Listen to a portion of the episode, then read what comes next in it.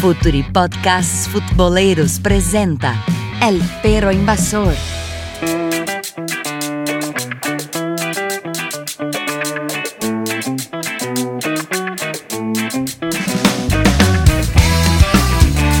Buenos días, buenas tardes, buenas noches, futboleros de toda Latinoamérica. Acá arranca otro El Perro Invasor por Future Podcast, episodio número 20. Tenemos acá a los muchachos de siempre, Martín Alfaya desde Uruguay. ¿Cómo estás, Martín? Un saludo a todos, che. Bárbaro, por suerte, con ganas de charlar un rato. Genial, y también tenemos nuestro querido Daniel Gómez desde Chile. ¿Cómo estás, Dani? ¿Todo bien? Muy, muy bien, muy contento porque hoy tenemos nuestro primer invitado del perro invasor y bueno, arrancamos por todo lo grande, con un campeón.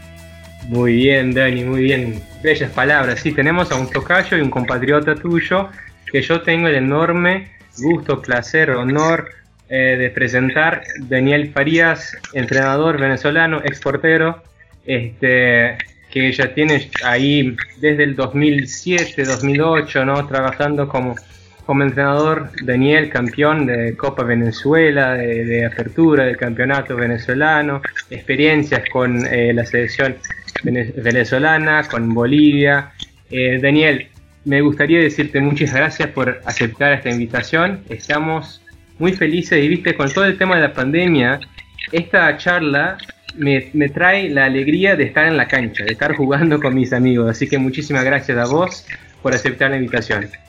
No, la verdad, muchísimas gracias a ustedes. Eh, un saludo a todas las personas que nos puedan escuchar y y la verdad feliz, y estoy de acuerdo contigo, este tipo de charlas en este momento de, cuarentena siempre son agradables y, te dan, pues bueno, una sensación de, de, poder estar mucho más cercano a la actividad de lo que últimamente hemos estado.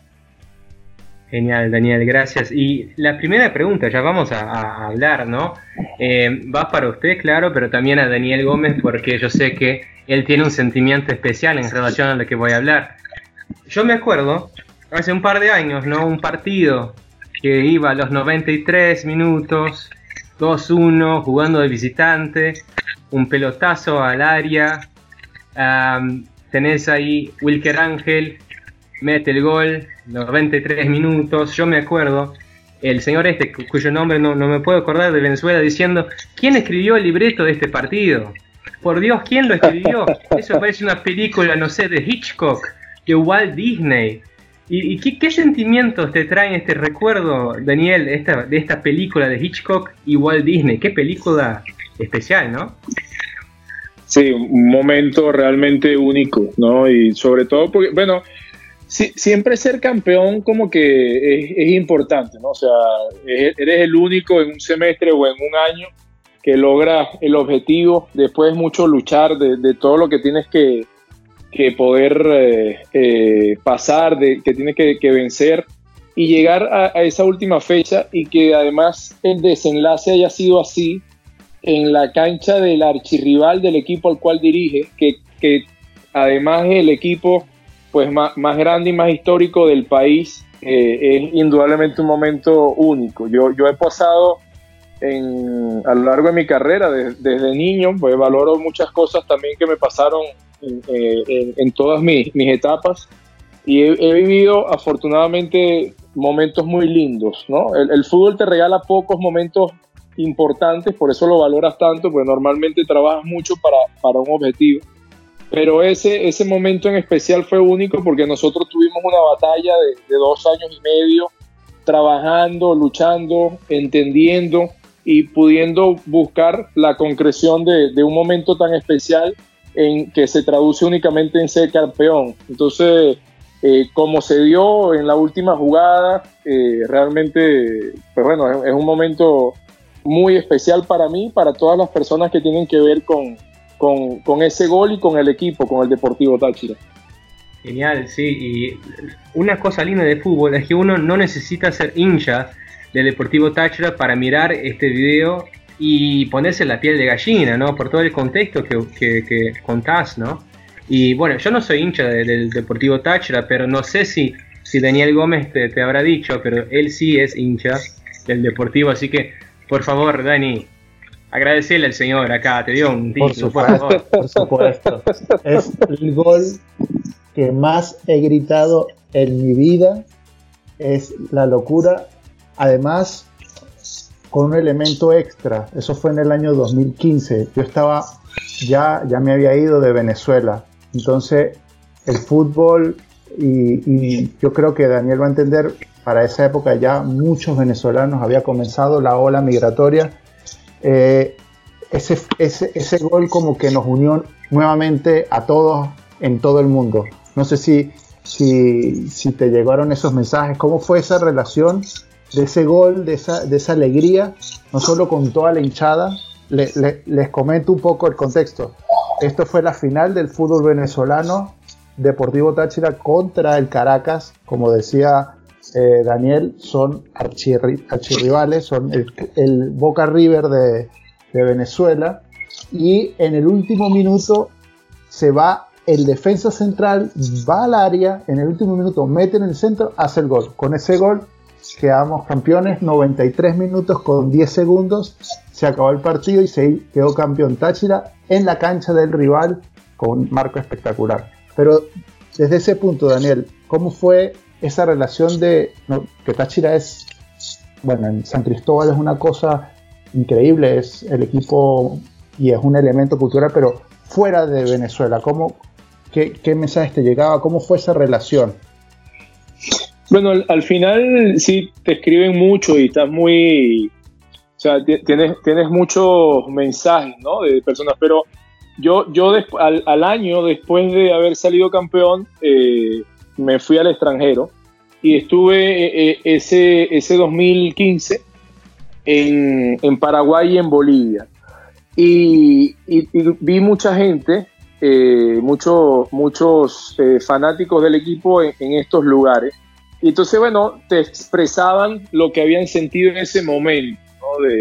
De, bueno, de- de saber que eres un, un emigrante y que, y que, bueno, que tienes que batallar día a día, que no es sencillo, que tienes que trabajar con mucha fuerza y que estás muy alejado de la familia y de lo que quieres, ¿no? Entonces, como que, como que ese momento en, el, en cuando el equipo eh, salió campeón, como que les regaló una alegría, como que les regaló un impulso para, para poder seguir, ¿no? Y pues bueno, pasaba también en la ciudad, la ciudad eh, eh, San Cristóbal eh, depende del, resultado del fin de semana. La semana será de felicidad si gana y de no tanta felicidad si el equipo pierde. Entonces, indudablemente te terminas consiguiendo muchas personas. De hecho, el año pasado que, que fui a- al Cusco a jugar Copa Libertadores con La Guaira contra Garcilaso, había una pareja de, de- muchachos eh, de San Cristóbal que, bueno, obviamente siempre te cuentan de, del 93-10, de, de lo que pasan como emigrantes, pero,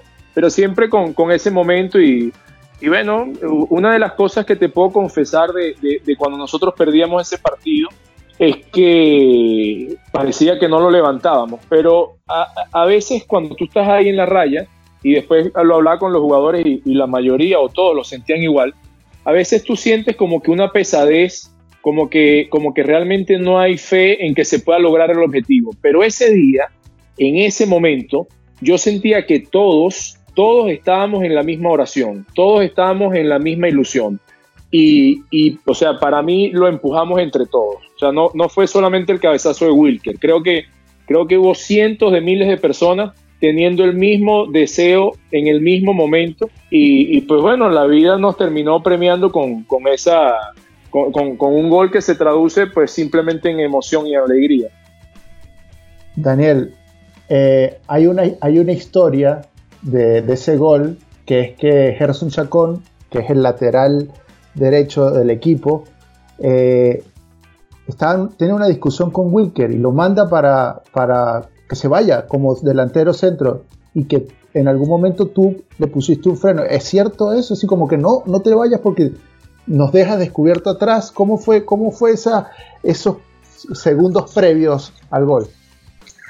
Normalmente cuando, cuando tú eres entrenador, eh, tú, tú intentas llevarle una idea a los jugadores y que los jugadores puedan la mayor cantidad de tiempo posible durante el partido llevar a cabo esa idea. O sea, tú trabajas toda la semana y trabajas, trabajas durante, durante toda la cantidad de tiempo que puedas para, para poder llegar a un objetivo. Entonces, ese objetivo, eh, tú, tú tienes la intención de ganarlo en esa idea, ¿ok? Incluso en los últimos momentos, porque en esos momentos finales, pues bueno, el rival va retrocediendo y tú vas adelantando, entonces vas ganando espacio. Eh, eso, eso es el deber ser. O sea, eso es lo que protege un entrenador y lo que yo intenté proteger en ese momento. Pero hay momentos durante los partidos que, bueno, que, la decisión, bueno, o realmente siempre, la decisión es de los jugadores. Y sobre todo cuando momentos como ese, que son, que, que tienen tanta intensidad mental, tanto de emoción, pues bueno, también es de lo que ellos sientan. Entonces, claro, nosotros terminamos quedando con Gerson Chacón, el zurdo Rojas y Carlos Cermeño, que era el juvenil de defensores. Ellos eran los tres defensores y el resto del equipo atacaba. Entonces, claro, estábamos o a un gol de ser campeones o a un gol de perder. De hecho, esa última jugada, o sea, la, jugada del gol, viene eh, con, una, con una jugada anterior que es un, una, una acción larga en donde la pelota cae al área y Wilker trata de buscar un penal. Entonces, eh, ellos sacan, el Caracas saca, y es un duelo entre Farías y Cermeño. O sea, si Farías hubiese intentado quemar el tiempo, ellos salen campeones. Farías intentó buscar el arco, Cermeño roba la pelota, juega con Alan, Alan juega con Gerson y Gerson lanza la pelota. ¿Ok?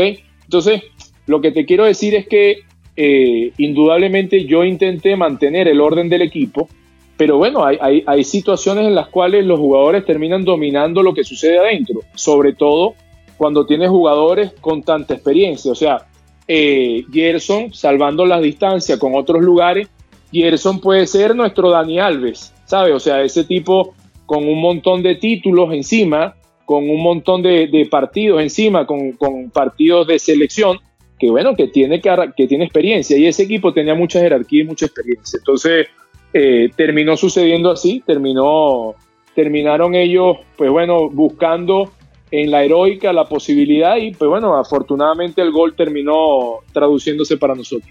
Justamente eh, lo que tú dices, el tema, nosotros hemos escuchado mucho a los técnicos en la televisión, en la radio, el jugador de jerarquía, que es un equipo de jerarquía. Y justamente ahí es donde es la jerarquía. Esas tomas de decisiones es lo que hace un jugador que sea de jerarquía o no, o hay otros elementos más, Daniel, para darle jerarquía más allá del talento, digamos, del punto de vista eso, porque tú me dices, justamente esa toma de decisiones en los momentos más duros es la diferencia entre un jugador o no de jerarquía. Bueno, eh, nosotros, nosotros empezamos a armar ese plantel desde mucho tiempo atrás, ¿no? Entonces, por ejemplo, eh, aproximadamente un año antes de ese desenlace, nosotros estábamos en la posibilidad de fichar a Gerson. Gerson, para explicarle a los muchachos que están con nosotros dentro de, dentro de la charla, Gerson venía, o sea, un jugador histórico de Táchira, que se fue y que eh, su último equipo, eh, de, su último equipo antes de volver con nosotros, él había terminado contrato incluso antes de que finalizara el campeonato. Entonces él volvió a Táchira y bueno, nosotros estábamos en la disyuntiva de saber si nos podía servir o no, porque ya estaba un poco grande en edad. Entonces bueno, estuvimos analizando, estuvimos revisando y al final decidimos que, que más allá de lo físico, que terminó siendo muy bueno, podíamos buscar con él un aporte de, experiencia y de jerarquía importante. ¿Por qué? Porque había vivido contextos diferentes, porque sabía manejar la presión y conocía lo que es el, o sea, el interior del Deportivo Táchira, el microclima del Deportivo Táchira. Eso era importante para nosotros porque la mayoría de ese equipo era un equipo muy joven que nosotros estábamos haciendo crecer, que nosotros le estábamos dando posibilidad para obviamente buscar campeonatos y ganarlos, pero a la larga eh, poder vender jugadores hacia el extranjero. Entonces pudimos fichar a Gerson Chacón, pudimos fichar al zurdo Rojas, pudimos llevar a Javier López y acompañarlos de otros que ya teníamos, caso de César el Maestrico González, eh, Juber Mosquera, que son tipos muy grandes y que han estado en momentos de bastante dificultad, de esos momentos que, bueno, que los jugadores de experiencia siempre saben cómo resolver. Entonces, eh, todo eso que nosotros fuimos pasando, pudimos ir llevándolo hacia adelante también, o sea, obviamente amparados en nuestra experiencia, en nuestra capacidad, pero soportados obviamente por lo que son los jugadores, por lo que ellos nos terminan dando. Porque nosotros en Táchira, por ejemplo, eh, un año y medio antes, creo, de haber salido campeón, nosotros perdimos una final de Copa Venezuela contra Caracas en el mismo estadio. Y, y, en los últimos minutos del partido, nosotros estábamos a un gol de ser campeones y la última acción del partido terminamos perdiendo. O sea, en vez de nosotros anotar, el Caracas nos anotó el segundo gol. Y de, de las conclusiones que nosotros sacamos de ese momento fue que, pues bueno, teníamos un equipo muy joven que nosotros sabíamos pero que ese equipo joven estaba viviendo experiencias, adquiriendo experiencias y que cuando lo pudiésemos completar con unos jugadores un poco más grandes, con una jerarquía diferente, iba a, poder ser mucho más fuerte. Y al final fue así.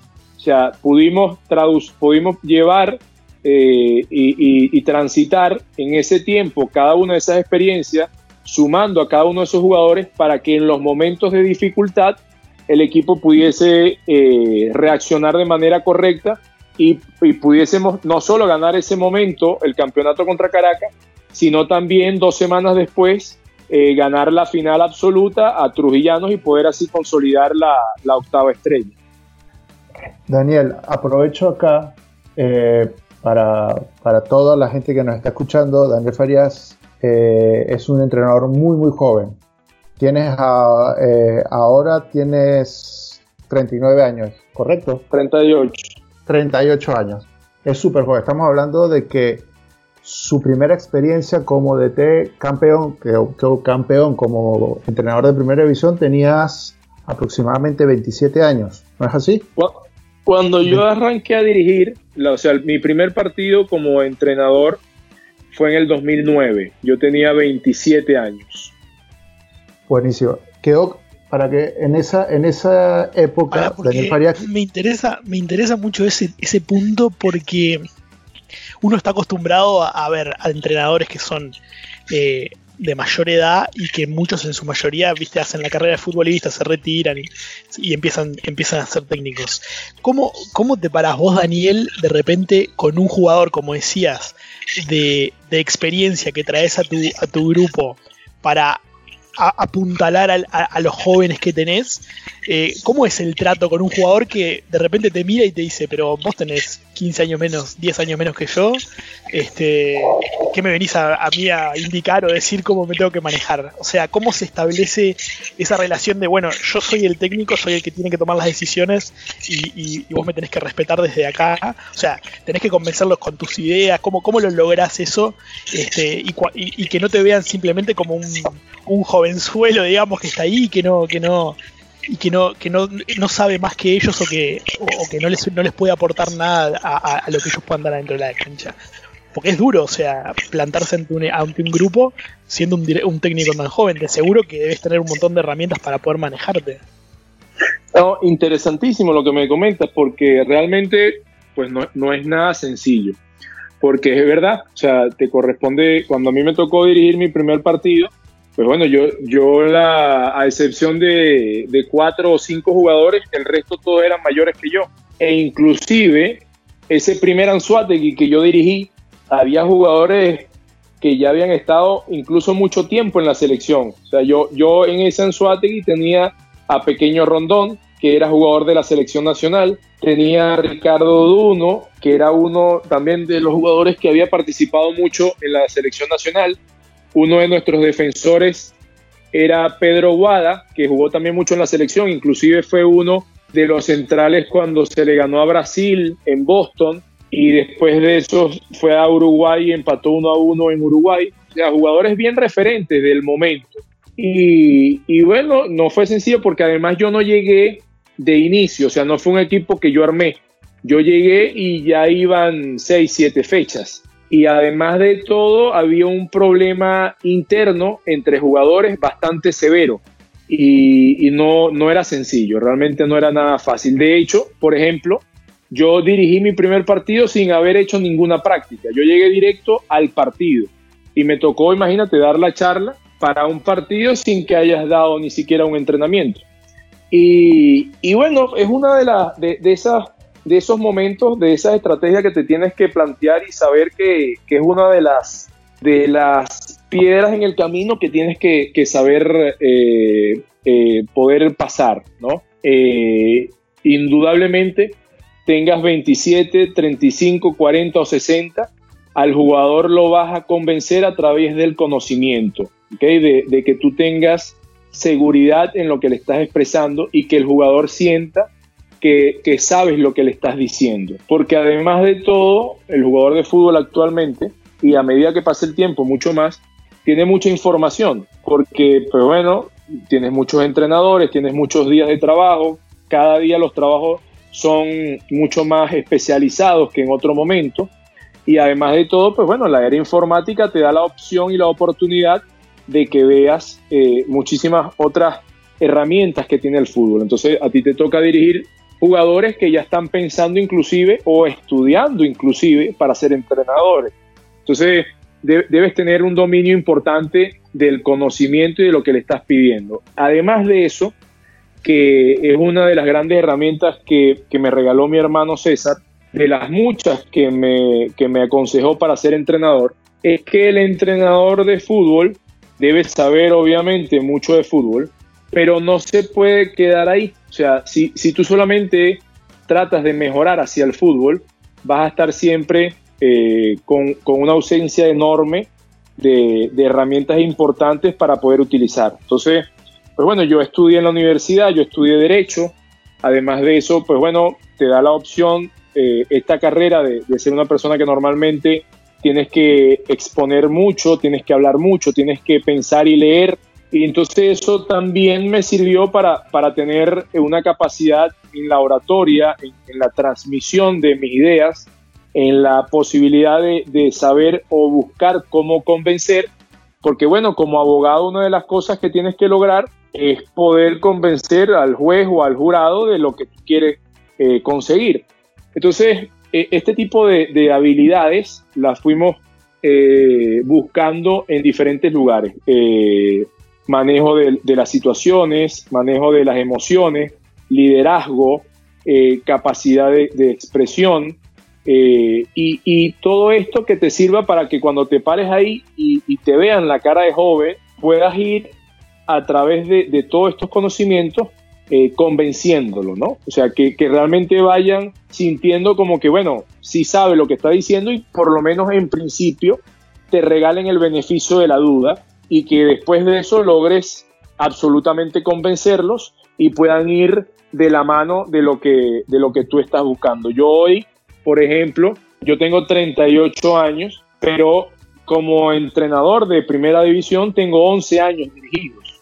O sea, cuando normalmente un jugador se, retira a los 37 o 38, mientras estudia, entra a, dirigir categorías menores, eres asistente o algo así, normalmente estamos hablando que podrías estar dirigiendo un equipo de primera división a los 43, 44 años. Si te afianzas y logras dirigir 11 años, vamos a estar hablando de que vas a ser una persona de 54, 55 años. Yo hoy, a los 38, tengo, tengo la experiencia que pudiese tener un entrenador a los 55 años. Entonces eso indiscutiblemente más allá de, mi edad, ya hoy cuando llego a los equipos, pues bueno, ya, ya, ya tengo un nombre diferente, la gente me, ve y me conoce de una manera diferente y eso me lo he podido ir ganando en el tiempo. Pero por sobre todo lo que te decía, más allá de, de haber ganado en los lugares donde he estado, sobre todo es que el conocimiento te vaya respaldando cada una de las, eh, de las metas que tú vas buscando para, para ti como entrenador, para el jugador en particular y obviamente para, para, el, para el club, para el equipo como una forma integral. Daniel, está ese primer paso tuyo en tus inicios, entrenador joven, de ganar ese respeto y de, y de poder transmitir ante un grupo y fue, fue, exitoso, como comentaste, porque fuiste campeón con, con Anzuategui. Pero luego viene el Deportivo Táchira. Entonces ya era ir a. a Dani solo quiere hablar del Táchira. Por supuesto. le, veo el amarillo, y negro desde, Montevideo. Pocas veces tengo la posibilidad, así que tengo que aprovechar. No, no, aproveche que está hablando con un ídolo, yo respeto, respeto. Eh, no, lo que, a lo que me, a lo que me preguntaba justamente, bueno, consigues esa experiencia, saber manejar un grupo, pero ahora con Táchira que sigue siendo un, entrenador bastante joven, hay otros elementos fuera del camerino y de la cancha. ¿Cómo fue manejar esa, digamos, es tener esa experiencia con los pocos años que llevabas en ese momento? Mira, llegar a Táchira, eh, yo tuve la fortuna de llegar a Táchira con el respaldo de haber sido campeón, pero además nosotros en el Anzuategui logramos un, un hito que no logró ningún otro equipo mientras ese formato duró, que es que ganamos la Copa Venezuela y el torneo el mismo semestre, inclusive lo ganamos la misma semana. Entonces, claro, era, era como que el equipo del momento, el Anzuategui, los jugadores del momento y el entrenador del momento. Y Táchira estaba en, un momento, en una situación bastante difícil y pues bueno, pudo, pudo robarse, pudo llevarse al, al último campeón. Entonces eso me sirvió mucho para, para llegar de arranque y tener aceptación. Eh, después de eso, ese primer semestre, que probablemente es el, semestre más difícil de los cuales yo viví en San Cristóbal, eh, me sirvió muchísimo para conocer, como decir, de conocer el monstruo desde adentro, ¿ok? Porque una cosa es verlo y otra cosa realmente es, estar ahí y saber cómo funciona. Entonces, eh, yo llegué un diciembre de 2012 para arrancar un torneo en, enero del 2013 y no había un tiempo como para poder preparar bien al equipo y además replantear eh, pues bueno la estructura de jugadores que tenía. Nosotros teníamos un buen equipo en cuanto a jugadores, pero probablemente teníamos un desgaste grande de los que ya estaban, o sea, jugadores muy históricos, jugadores muy importantes en, muchos momentos del Deportivo Táchira, pero que a lo mejor ya venían un poco desgastados en su relación con los dirigentes y con la fanaticada. ¿ok? Entonces, no, nos costó un poco, arrancamos bien, pero después nos, nos costó por las lesiones y eso nos, nos, empezó a separar un poco de la posibilidad de ser campeones. Entonces, nosotros lo que hicimos fue replantear eh, la, la, primera obligación que tienes de buscar ser campeón para intentar eh, transformar el equipo, reconstruir el equipo, ¿ok? Entonces, cuando terminó ese primer semestre, ya, ya teníamos una idea de, de qué teníamos que buscar como equipo y ya teníamos una idea también de lo que era San Cristóbal, de lo que era la obligación de Táchira, porque además hay, hay, hay cosas que, que, bueno, que las generaciones van cambiando.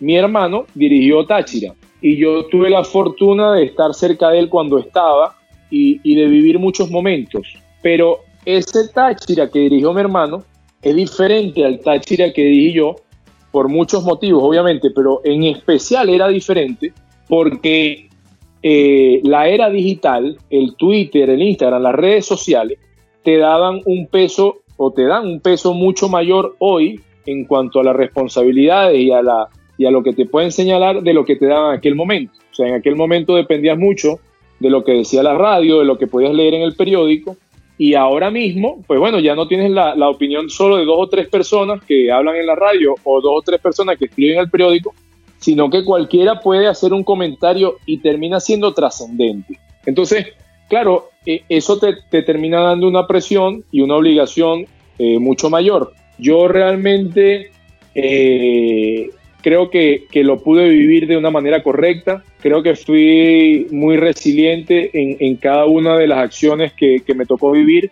y que siempre intentamos buscarle la mejor forma para poder seguir haciendo crecer el equipo. El equipo cuando, cuando nosotros logramos ser campeones, no solamente jugaba bien y ganaba el título, sino que económicamente también era un equipo que producía para poder eh, estar tranquilo en la materia financiera cosa que cuando yo llegué al club no era así.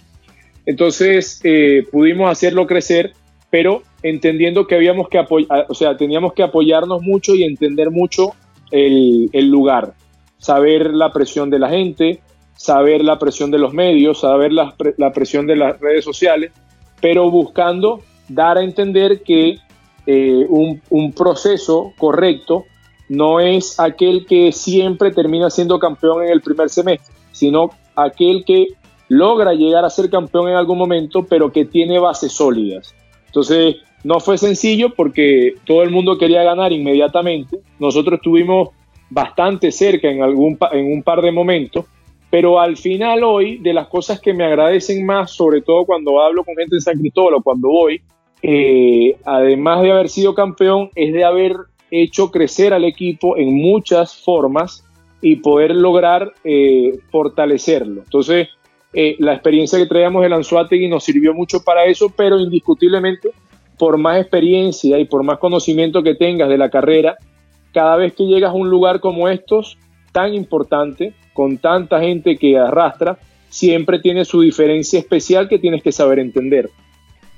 Daniel, también me gustaría comentar, eh, acá en Brasil, como sabrás, eh, la visibilidad no solo del fútbol venezolano, sino de todo el fútbol latinoamericano es medio complicada, o sea, no nos llega tanta, tantas cosas, tantos partidos.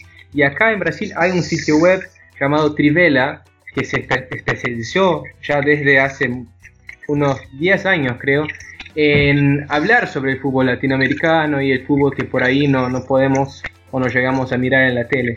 Y yo me acuerdo que eh, te nombran ahí dos veces, en dos momentos que son clave eh, en tu carrera, que ya hemos hablado acá hoy, que son los títulos en, en Anzuategui eh, en la misma semana y el título de, de Táchira, ¿no? Con este momento este, tan especial. Y mi pregunta va en este sentido, ¿no? En estos dos momentos de tu vida, a nivel profesional y, personal, ¿cuál, ¿cuál pensás, cuál te pareció más importante, cuál te marcó más?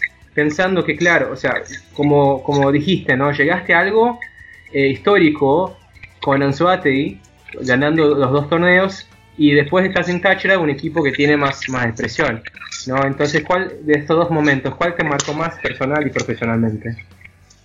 Mira, eh, probablemente eh, el Anzuati en cuanto al, a lo personal fue más importante el título que el detalle.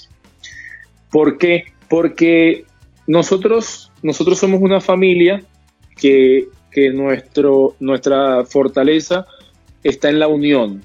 Nosotros eh, somos tres hermanos, César, yo y mi hermano Luis, que es el presidente del Zulia y mis padres, que gracias a Dios están vivos, nosotros siempre, pues bueno, fuimos muy fuertes en apoyarnos y en mantenernos unidos para lograr eh, objetivos individuales y, familiares. Y, bueno, eh, nosotros empujamos mucho para el fútbol, eh, intentamos mucho poder lograr éxito, pero bueno, el fútbol tiene eso, pero también tiene que, que te termina separando. Entonces, cada uno desde hace mucho tiempo, ha estado en, su lugar, eh, cada uno viviendo. De hecho, mis padres son divorciados, entonces, pues bueno, mi papá vive en un lugar, mi mamá vive en otro, mi hermano menor vive en otro y mi hermano mayor vive en otro lugar. Y, pues bueno, e, esa semana, cuando nosotros ganamos en, Mérida el campeonato, nos tocó la Copa Venezuela, nos tocó jugar el domingo. Eh, el, partido 16, para, la fecha 16 para ser campeón en Puerto La Cruz.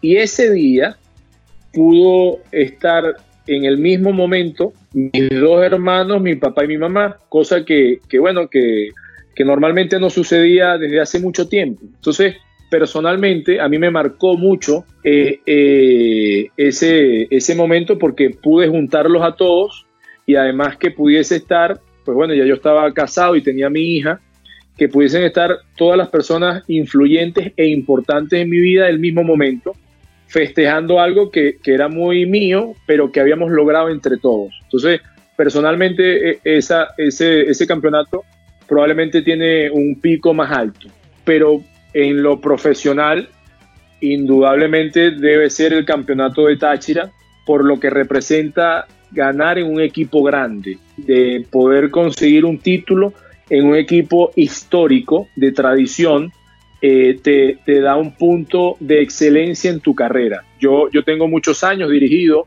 muchos partidos, muchos lugares, pero eh, probablemente mi, carrera se ve mucho más eh, encumbrada a partir de haber sido campeón en equipo grande como Táchira, porque además de todo tiene, tiene la dificultad como en cualquier equipo grande del mundo, que pues bueno, van muchos entrenadores, pero no muchos lo, no muchos lo logran, son muy pocos. Y en el caso de Táchira, todos los que fueron campeones antes de mí, todos son eh, entrenadores que nacieron en el extranjero. O sea, yo, yo fui y aún soy el único entrenador nacido en Venezuela que salió campeón en Táchira. Entonces, eso, eso te repito, profesionalmente me, dio algo que, será difícil de superar. Claro, tenés elementos históricos en, ambos momentos y este está, es muy interesante. Y claro, Daniel, vos no sabes porque estamos, no publicamos todavía otro episodio, pero hoy, hoy mismo, más temprano grabamos un episodio hablando sobre la dicotomía Menotti, Bilardo, el fútbol arte, el fútbol resultado, y cómo esta es una discusión eh, extremadamente filosófica, ¿no? Y bueno, ahora tenemos la, posibilidad de preguntarle a un entrenador cómo ve esta discusión, ¿no? Del, fútbol por el resultado, el fútbol eh, por, por eh, como decimos en Brasil, el fútbol arch, ¿no? Bueno, ahí si, si quiere contestar en portugués no hay problema. y nada, ¿cómo ves esta, esta discusión? Ah, haciendo, la, haciendo, la, haciendo la salvedad, Daniel eh, ha nombrado en varias ocasiones a su hermano César. César, César Farías, el ex técnico de la selección venezolana de fútbol y actual técnico de Bolivia, para que, digamos, sepamos un poco ese contexto. Que además muchos han dicho que es el Mourinho venezolano. Bueno, eh, eh, yo, yo, como les decía, estuve en la universidad y me tocó estudiar filosofía también un poco.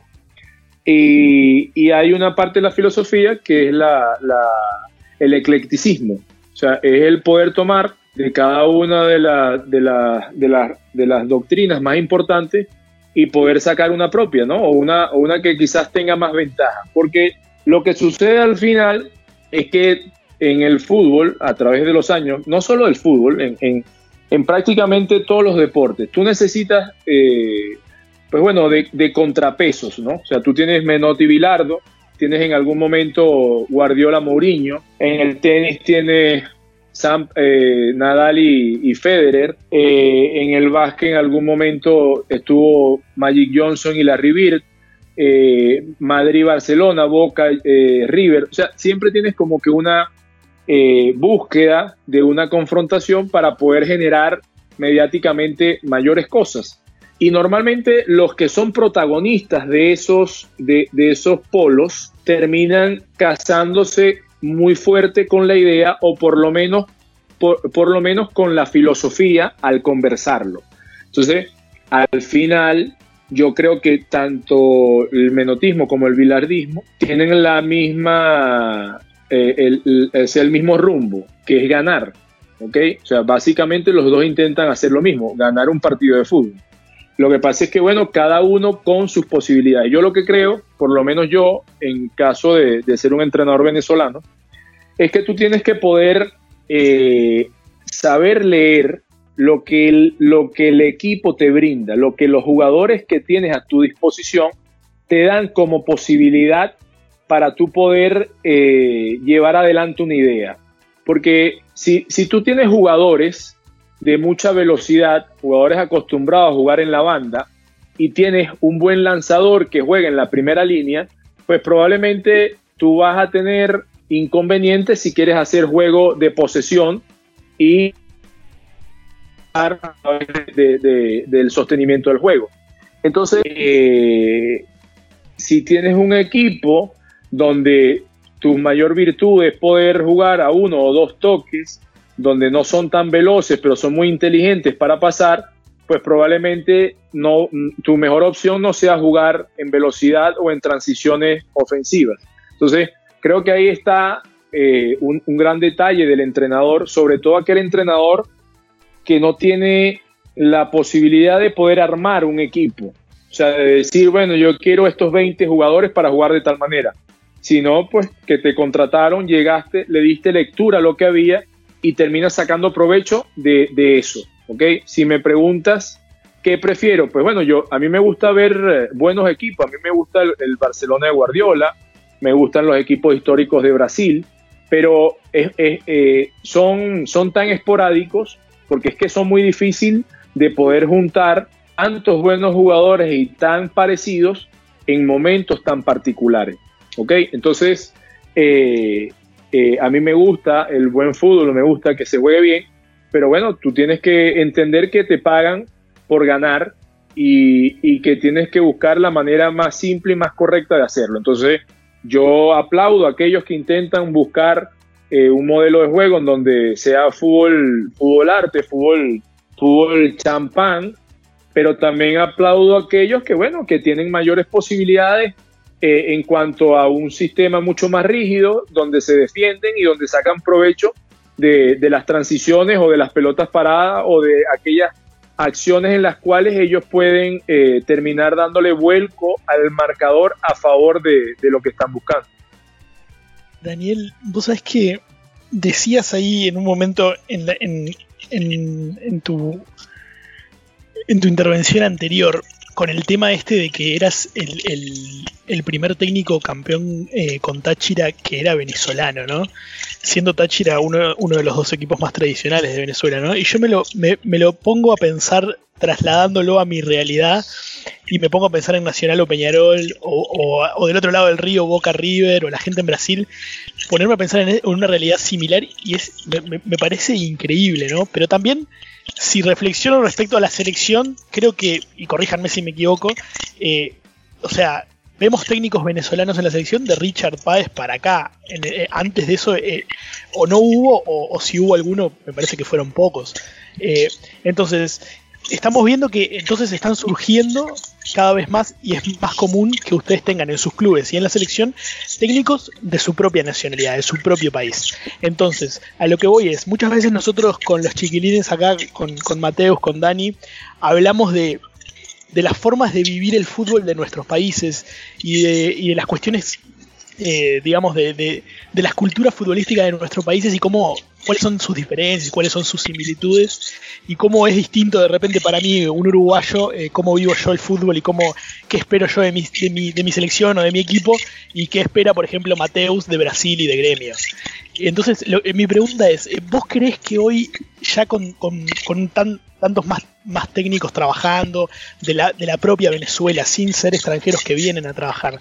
¿Crees que hoy podemos ya hablar de que hay una forma de jugar al fútbol a la venezolana? Y si eso es así, ¿cómo sería? ¿Cómo te parece que, es lo que los caracteriza a ustedes a la hora de jugar al fútbol?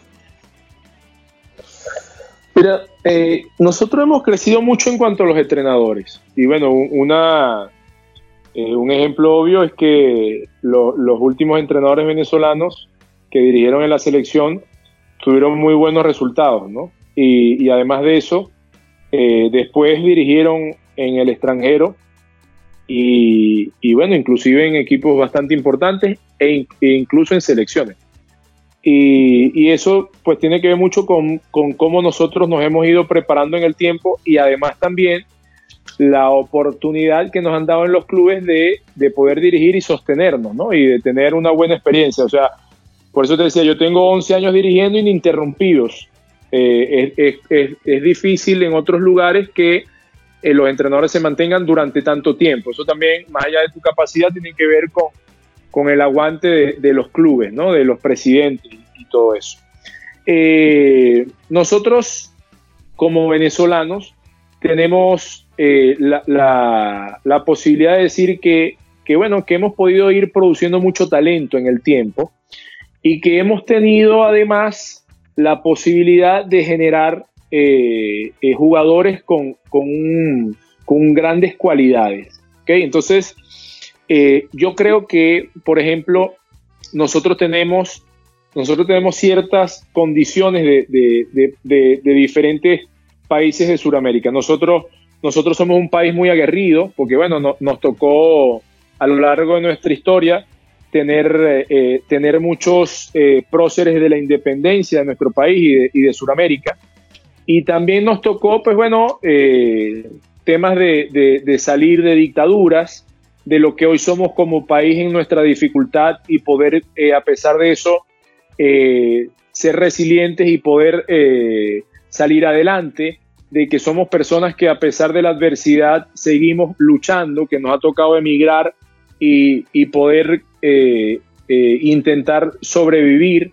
Y eso también lo tenemos. Entonces, en cierta forma, por diferentes historias, a lo mejor tenemos algo de, de lo que es, eh, pues bueno, es, esa garra que pueden tener ustedes los uruguayos sin ser un equipo que se base en su garra. O sea, nosotros tenemos cualidades diferentes, ¿no? O sea, tenemos mucha técnica, como por ejemplo pudiesen tener los colombianos. Tenemos jugadores de, de, de una cualidad en, el desequilibrio individual como podrían tener los brasileños, caso de Soteldo, Murillo eh, y otros más que, tenemos. Y, eso nos ha dado la posibilidad de que podamos ir eh, mejorando a través del tiempo.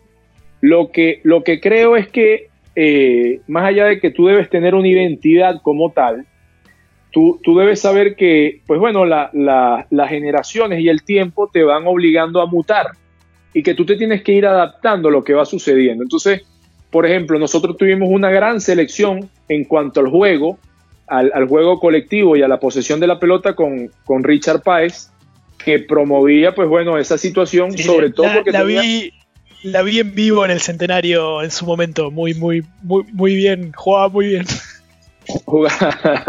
sí, pero ese equipo tenía una serie de jugadores que tenían esa capacidad.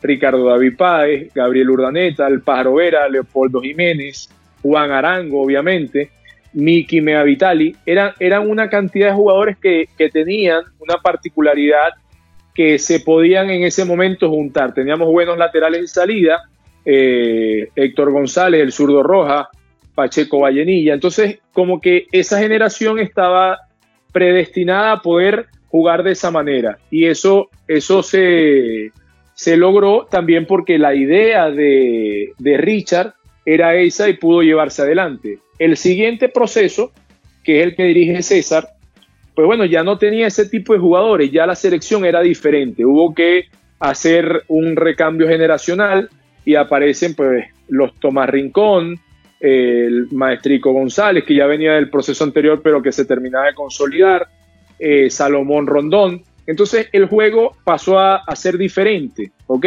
Ya no era quizás tan eh, de, tanto toque, de tanto pase, pero era, pues bueno, mucho más de transición, mucho más de, un sistema defensivo bien, bien posicionado, un bloque corto y que sacaba mucho provecho de la pelota detenida. Entonces, más allá de, tener una, una identidad como tal en tal manera de jugar, lo que hay es que poder sacar provecho de lo que tienes. O sea, por ejemplo, hoy nosotros tenemos Otero, Soteldo, Añor. Entonces, bueno, tienes, tienes diferentes maneras para poder, eh, para poder establecer una idea. Machís juega en la primera división eh, de, España, Murillo juega en la primera división de Portugal, y ellos son jugadores más de banda, más de velocidad. Entonces, si, si tu planteamiento es para poder buscar desbordes y duelos en las bandas, para poder finalizar en el último sector del terreno, tienes. Si tienes para poder sostener, si quieres sostener dentro de la mitad de la cancha y poder jugar y, progresar a través del pase, también lo puedes hacer. Entonces, eh, yo creo que casarnos con una, con una forma en particular y decir, bueno, eso, eso nos podría a nosotros terminar costando y, llevando quizás a no tener un resultado positivo. Daniel, me gusta mucho la discusión esta sobre eh, el imaginario ¿no? del jugador eh, de, cada país de Latinoamérica. Ya lo hemos eh, hablado acá y es muy, muy interesante que ahora nombraste a Arango, a Otero, ¿no? Estos, estos jugadores, yo, bueno, Otero está acá en el fútbol brasileño, ¿no? Y Arango yo lo pude ver en Alemania y cuando pienso en el jugador venezolano, son estos jugadores que me vienen a la cabeza. Y yo me pregunto, ¿qué tienen en el pie?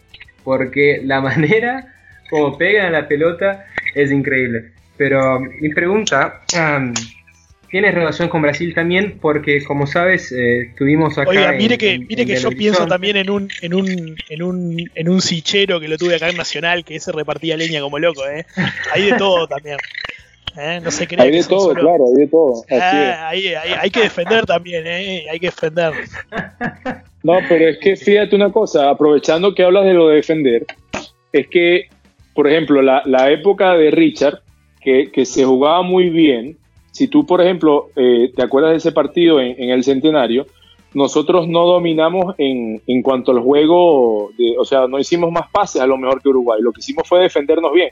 Esa selección de Richard principalmente se defendía muy bien. Los centrales eran Sichero y José Manuel Rey y tenían un gran sistema defensivo. Ellos, nosotros empezamos a mejorar y empezamos a competir a partir de defendernos mejor, de que nuestros defensores pudieron ser mucho más versátiles y que nosotros pudimos tener eh, mucha, mucha más eh, seguridad en nuestra zona posterior, porque en toda nuestra historia siempre hemos tenido buenos jugadores en el frente de ataque.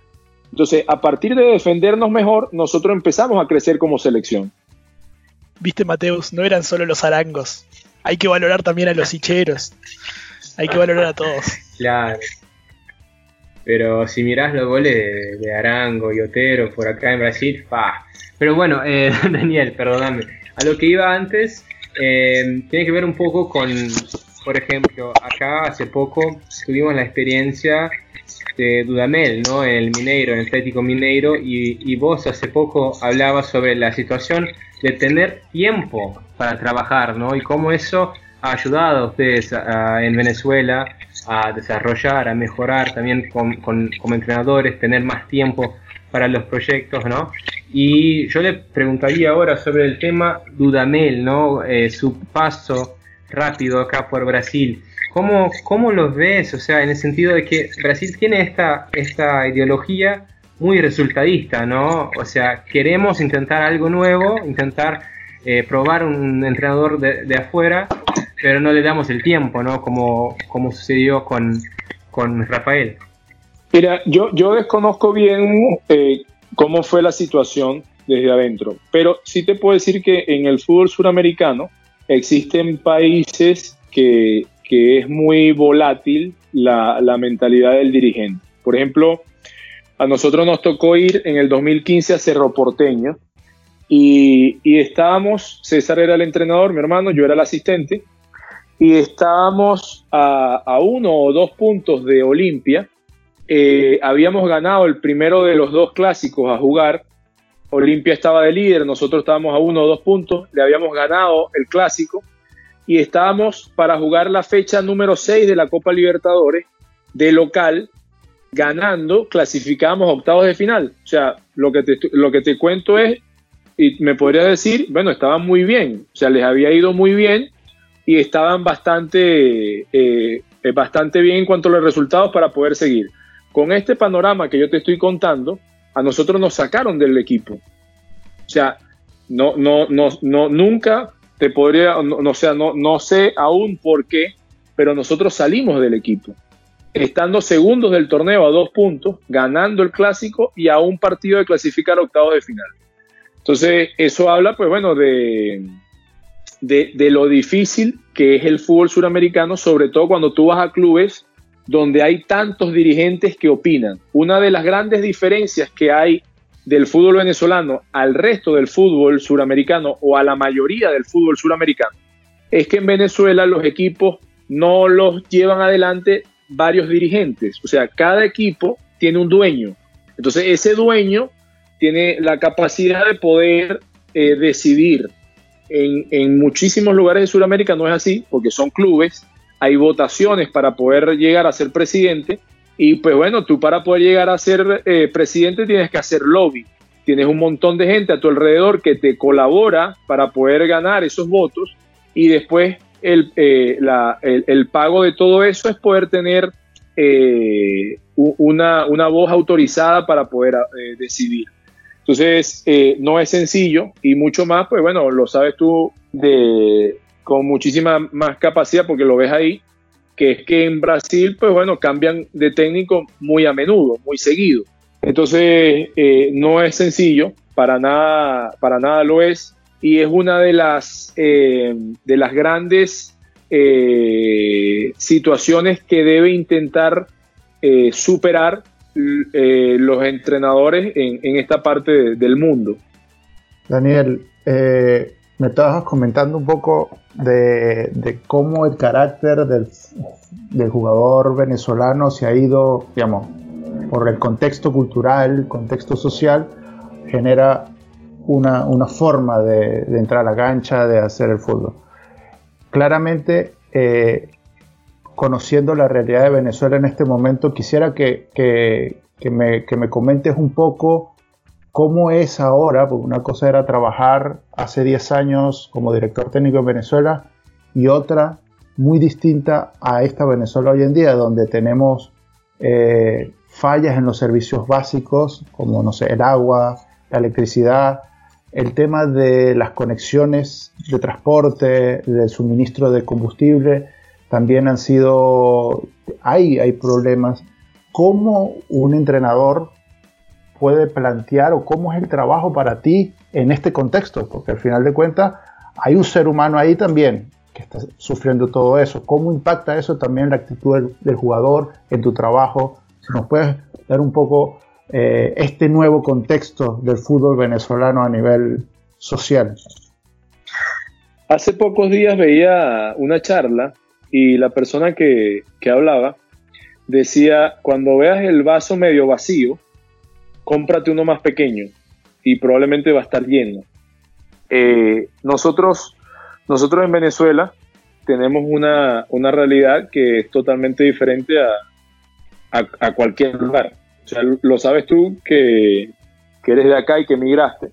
Pero pues bueno, aquellos que no son de aquí, realmente lo que se puedan imaginar no, no, llega, no llega ni siquiera cerca de lo que, lo que realmente vives acá en Venezuela. Aquí todos los días es una situación diferente. Entonces, yo, yo lo que creo como ser humano, como venezolano y como partícipe de la actividad futbolística, es que bueno, eh, tú tienes dos opciones o lo ves como, como, como, una posibilidad de, escudarte y decir, bueno, es que por este tipo de cosas yo no puedo mejorar, no puedo surgir, no puedo lograr tales cosas, o lo ves desde el otro lado y dices, mira, esto es una opción que me puso la vida y bueno, yo voy a superar cada una de estas cosas, esto me va a hacer crecer y me va a dar una experiencia diferente a la de cualquier otro. ¿Ok?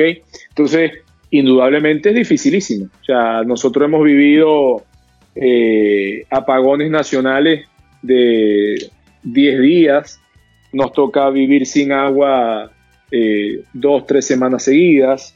Hay lugares en Venezuela donde la luz llega tres horas al día y se te van el resto de las 21 horas. Eh, hubo momentos donde ibas al supermercado y no conseguías abastecimiento. Entonces, claro, todo esto te da la oportunidad de decir, es que es imposible que puedas competir, es que es imposible que puedas lograr, pero como, como ser humano y, como tipo rebelde, como tipo que, quiere crecer, tienes la opción de verlo de otra forma. Entonces, si, si tú puedes, eh, a pesar de lo que yo te cuento, trabajar correctamente, formarte, y llevar adelante la vida de un muchacho que, se hace futbolista, que crece y que lo terminas vendiendo, probablemente ese tipo, ese jugador, va a tener eh, la ventaja de poder adaptarse a cualquier cosa, porque más difícil que lo que vivió aquí en Venezuela no va a tener.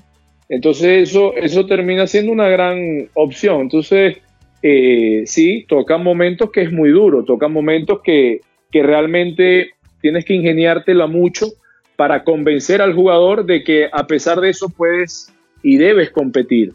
Pero, te repito, eh, es, yo lo veo como, pues bueno, una opción diaria de, reinventarme, de, buscar una forma de convencer, de, poder realmente eh, superar la situación. Y, cada vez que me voy a la cama, pues bueno, reviso, analizo lo que hice y, pues bueno, normalmente me siento feliz porque, porque lo lograste. Y además de todo, te sientes con, la ilusión de que probablemente el día siguiente va a ser más difícil, pero bueno, vas a estar preparado y, con, esa, con, ese espíritu de, poder lograr la superación diaria. Genial, gracias por el comentario. Eh, tenemos acá otro compañero, Lucas, que es argentino y vive en Italia y por el tema del horario no, no pude estar presente, pero nos pasó una pregunta que, quería hacerla a, vos en el sentido de cuáles son sus metas para el futuro. O sea, vos pensás en por ahí seguir en Venezuela, la selección es, es una meta, eh, seguir desbravando el continente latinoamericano también. Eh, ¿cómo, cómo, ¿Tenés este, este tipo de, planes para el futuro? Para mí debería eh, cualquier persona y sobre todo en esta actividad tener, tener un plan, tienes que tener una estrategia para que te pueda colaborar en el crecimiento. Eh, después, obviamente, habrán situaciones en las cuales a lo mejor en los tiempos que pretendes no podrás lograr, pero tienes que plantearte cosas. Eh, yo, yo estoy en Venezuela ahora mismo, yo regresé por un tema familiar. Yo, yo tengo dos hijos, una niña de 11 años y un niño de 8. Y pues bueno, eh, en mi primera etapa de, carrera era más sencillo, pues porque a donde viajaba ellos me acompañaban y no les generaba mayor conflicto. Pero a medida que van creciendo, van, van generando relaciones, van generando afectos en los lugares y, es mucho más complicado las mudanzas. Entonces, eh, a los 11 años mi hija lleva 12 colegios y no es fácil, no es fácil realmente eh, para ella eh, poder lograr una consolidación correcta en, su desarrollo si, si yo la, la, llevo a tantos lugares. Indudablemente ha conocido diferentes culturas, ha, ha tenido diferentes amistades, también tendrá un crecimiento a partir de todo esto. Pero estamos buscando mi, esposa y yo la manera de poder estar en un lugar una cierta cantidad de tiempo en donde ellos puedan eh, crecer, valorar y después eh, poder, tener la, capacidad de, volver a lo que nosotros somos como familia, que bueno, que son eh, poder entender que, el fútbol es una aventura y que te lleva a diferentes lugares. Yo estuve eh, un año entre Paraguay y Bolivia y después de eso tuve la fortuna de dirigir un... Yo estuve eh, allá y cuando salí de, de, ser el entrenador ahí, tuve opción de, de, poderme quedar en Bolivia y, también tuve opción en algún momento de, de poder dirigir en, en, otros lugares de Sudamérica. De hecho, por ejemplo, en Uruguay eh, hay un equipo que se llama que, que bueno, incluso estuve en, Montevideo, pues bueno, viendo las instalaciones para, para en aquel momento, pues haber sido el entrenador. Eh, tuve también inclusive eh, una opción hace un par de años de, ir a la segunda división española con el Albacete. Y, todo esto, pues eh, a, mí, a mí me encantó, a mí me, alegra mucho, pero yo entiendo que apenas tengo 38 años y que no tengo necesidad de apurar mi carrera, sino de poder consolidarla y de saber que, bueno, que yo voy a ser entrenador durante 20, 25, 30 años más y que debo saber llevar bien mi carrera. Entonces, eh, por los momentos voy a seguir en Venezuela eh, mientras tenga el contrato en La Guaira. Y después de eso la idea es volver al fútbol internacional, probablemente en Sudamérica, en donde la intención es estar muchos, muchos años y que eso me dé la oportunidad de terminar llegando a, un equipo grande en Sudamérica nuevamente, de poder vivir ese tipo de situaciones que podrían ser inclusive la opción de, ir a Europa y después a lo largo del tiempo, de, tantas experiencias, de, tantos lugares recorridos, de, tantos partidos, eh, pensar con mucha más fuerza de dirigir la selección, eh, de tener la experiencia y la capacidad de, poder pensar que algún día puedo ser el entrenador de la selección y puedo darle lo mejor de mí. Entonces, eh, indudablemente, como, como cualquier otro, tengo mis anhelos, mis sueños, pero saber que hay que conducir las carreras correctamente, hay que respetar los lugares y hay que irse de cada sitio de, la manera más correcta, habiendo logrado y dejado eh, eh, aspectos positivos. Mira, Daniel, Qué, bueno, me alegro mucho de esta charla. Yo te había dicho, ¿no? Preparé un mate para, para la charla, son las 10 horas de Brasil, pero no pasa nada, el mate valió la pena. Obviamente, si, si venís a Brasil, también te invito a un, mate verdadero, ¿no? Físico. pero para, para terminar, este, otra vez, muchísimas gracias. Fue un honor eh, increíble escuchar de alguien que ya con eh, pocos años, digamos, ¿no? O una persona tan joven, tantas experiencias, eh, no solo un profe, sino un doctor, ¿no? De, un abogado también. Así que muchísimas gracias, Daniel. Y bueno, quería abrirle también si quiere dejar algún mensaje, algo. Bueno, un placer, la verdad, muchísimas gracias por, por haberme tenido en cuenta.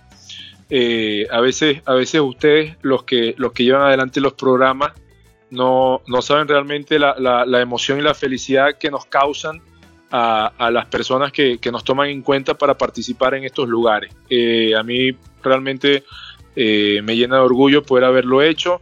Eh, les mando un abrazo, lo mejor a cada uno.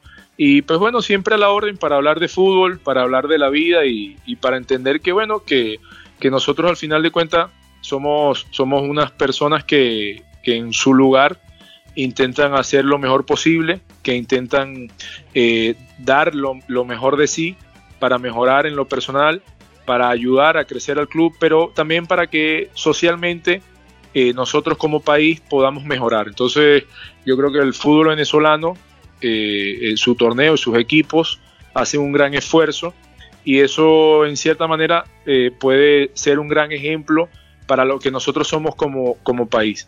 hace, hace 25, 30 años atrás, nadie se imaginó que nosotros íbamos a tener una, capacidad en, el fútbol internacional, que íbamos a tener jugadores en el extranjero, que nuestros equipos iban a ser competitivos y que nuestra selección iba a ser competitiva.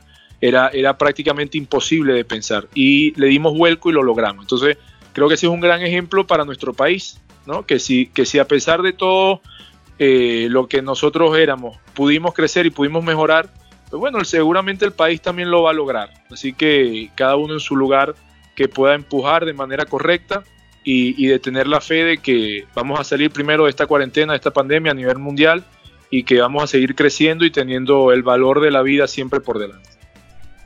Muchísimas gracias de verdad Daniel. Eh, yo doblemente agradecido claramente por esa estrella que nos regalaste, esa alegría que de verdad ha sido el gol Mm, que he gritado más, una de las estrellas que más he, disfrutado, te agradezco eso y también te quiero agradecer por, justamente eh, demostrar la calidad profesional y de persona a nivel internacional, de que el fútbol venezolano está creciendo y que justamente eh, tú eres un resultado de eso, los jugadores y todos lo que hacen el, el fútbol eh, es de verdad un agradecimiento de, lo que pueden hacer los venezolanos fuera. Así que es un mensaje en medio de toda esta situación de migratoria de tantos venezolanos en el, en el mundo. Ustedes están dando, digamos, resultados interesantes de, lo que pueden hacer muchos de nosotros. Bueno, muchas gracias por tu palabra y, también agradecerte a ti, porque, pues bueno, lo que pasa es que nosotros a lo mejor podemos tener un, nivel mediático que, llame la atención, unos de mayor o menor eh, cantidad, pero tu caso, que estás en, un país ajeno y que estás trabajando y que estás luchando y que estás aportando, también es un motivo de orgullo para nosotros los venezolanos, que nuestra nacionalidad realmente eh, sea en, en mayor cantidad gente de bien, gente de progreso, que por una u otra cosa hoy no está en Venezuela, pero que está colaborando en su lugar para que eh, cada uno de esos sitios eh, pueda, pueda crecer. Entonces, te repito, felicidades también por eso y muchísimas gracias. Bueno, muchachos, agradecidos muchísimo de verdad por esta gran noticia. Daniel, estás totalmente invitado para próximas eh, números del perro invasor. El programa sigue pues, abierto y, sería genial tenerte a ti y bueno, cualquiera de, del fútbol venezolano y alguien que le guste el fútbol siempre va a estar abierto acá. Muchísimas gracias, feliz noche. Gracias. Daniel, un gusto conocerte y muchas gracias. Gracias, igual. Bueno muchachos, acá terminamos otro El Perro Invasor con el invitado Daniel Farías que nos brindó una charla increíble, sobre todo que está relacionada con el fútbol venezolano, latinoamericano, su experiencia de comentador. Así que muchísimas gracias y hasta luego.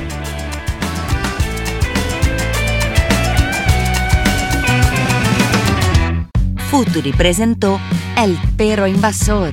Accede a www.futuri.com.br y piense al juego.